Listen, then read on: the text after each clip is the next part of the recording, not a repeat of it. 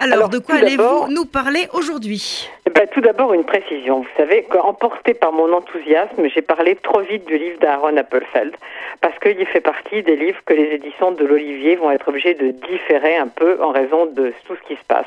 Donc, patience.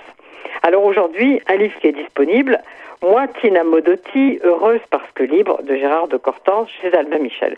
Alors, comme vous savez, si on s'intéresse à la photo, on connaît Tina Modotti, 1896-1942, grande photographe, liée notamment à un autre grand photographe, Edward Weston. Mais alors, qui était-elle vraiment? Ça, on n'est pas sûr de le savoir. En tout cas, moi, je ne le savais pas. Donc, j'ai lu avec bonheur le roman de Gérard de Cortance, très documenté, plein de notes, une grosse bibliographie.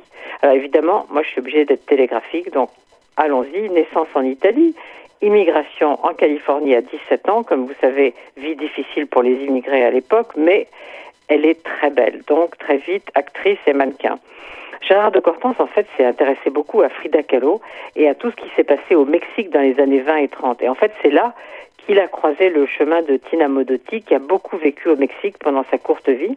Comme elle est, les dates l'indiquent, elle est morte à 43 ans.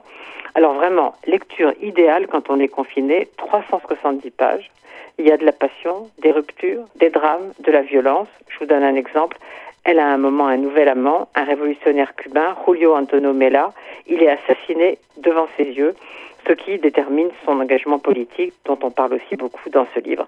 Bref, c'est une vie qui répond tout à fait au titre du livre. Moi, Tina Modotti, heureuse parce que libre. Et je partage, et vous allez partager l'enthousiasme de Gérard de Cortance pour cette femme. Voilà pour aujourd'hui.